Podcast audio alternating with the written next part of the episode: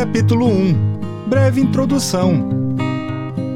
Seguindo o padrão de nossa sociedade, eu poderia começar a me apresentar dizendo que sou engenheiro agrônomo, pós-graduado em gestão ambiental e em administração de empresas. Só que isso não é quem eu sou, e sim o meu currículo profissional. Então, vou me apresentar de forma mais apropriada. Sou filho adotivo de Deus. E você, quem é? Nunca se esqueça, a escolha é sua. Quando chegou a plenitude do tempo, Deus enviou o seu filho, nascido de mulher, nascido sob a lei, para resgatar os que estavam sob a lei, a fim de que recebêssemos a adoção de filhos. Gálatas 4, versículo 4 a 5. A todos os que creram em Jesus e o aceitaram, ele deu o direito de se tornarem filhos de Deus. João 1, versículo 12. Seja você quem for, é um gigantesco prazer estar aqui, falando como quem conversa com um amigo.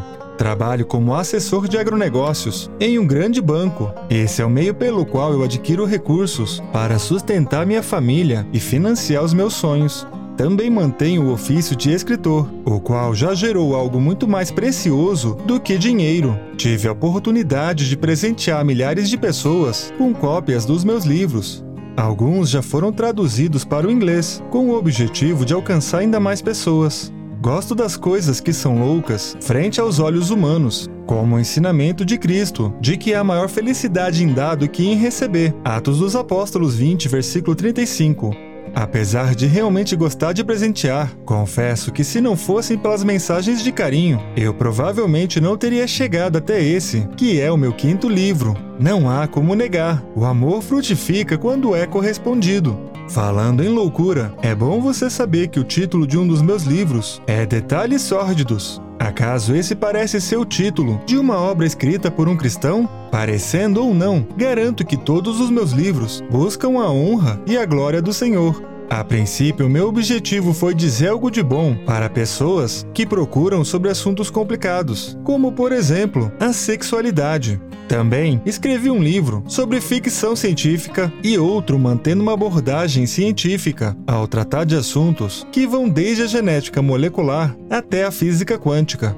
Já deve ter ficado evidente que, como escritor, eu não sigo um padrão definido. Isso porque meu verdadeiro objetivo sempre foi procurar por pessoas que não querem ser encontradas em meio a assuntos que vão do puro entretenimento até a busca por conhecimento científico, sempre dei um jeito de falar um pouco sobre o que realmente me move, motiva e guia, que é Deus. Muitas pessoas relataram que encontraram esse tesouro que tentei deixar lá, escondido entre as páginas, na esperança de que alguém notasse. Por anos senti satisfação com a minha forma de agir, mas acabei de passar por uma crise, justamente por não saber como eu deveria continuar.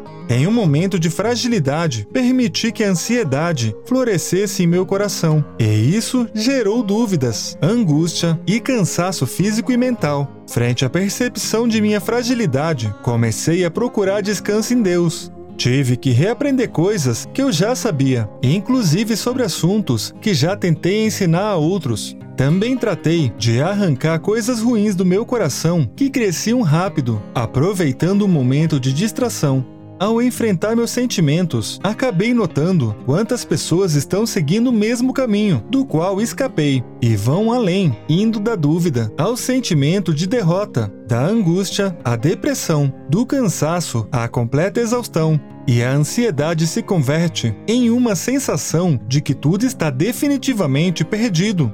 A missão que queima dentro de mim é a de buscar por pessoas que estão longe de Deus, mas agora, pela primeira vez, sinto vontade de escrever para pessoas que estão buscando o Senhor ou que querem buscar, ou ainda para aquelas que sabem da necessidade de serem resgatadas. Ao decidir ouvir um livro que menciona Deus, você certamente é uma dessas pessoas.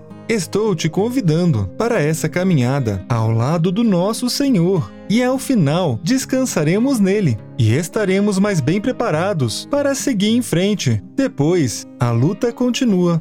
Deus declarou através do profeta: Restaurarei o exausto e saciarei o enfraquecido. Jeremias 31, versículo 25. Respondeu o Senhor: Eu mesmo o acompanharei e lhe darei descanso. Êxodo 33, versículo 14. Venham a mim, todos os que estão cansados e sobrecarregados, eu darei descanso a vocês. Mateus 11, versículo 18.